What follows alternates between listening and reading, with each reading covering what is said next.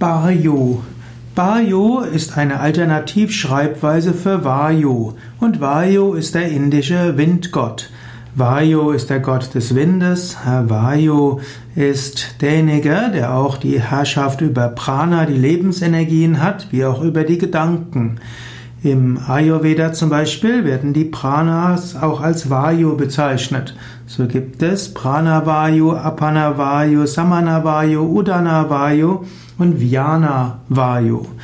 Und im Sanskrit, insbesondere noch mehr in manchen anderen neueren indischen Sprachen, wie zum Beispiel im Bengali, wird das V, das Va, oft ein Zwischending zwischen Ba und Wa ausgesprochen und so findet man manchmal Vayu und manchmal Bayu.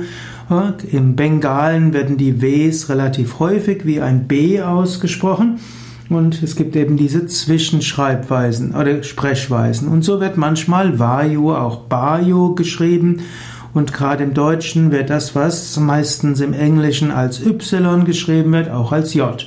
Also, wenn du Bayu als Göttername findest, dann ist damit gemeint der indische Gott Vayu.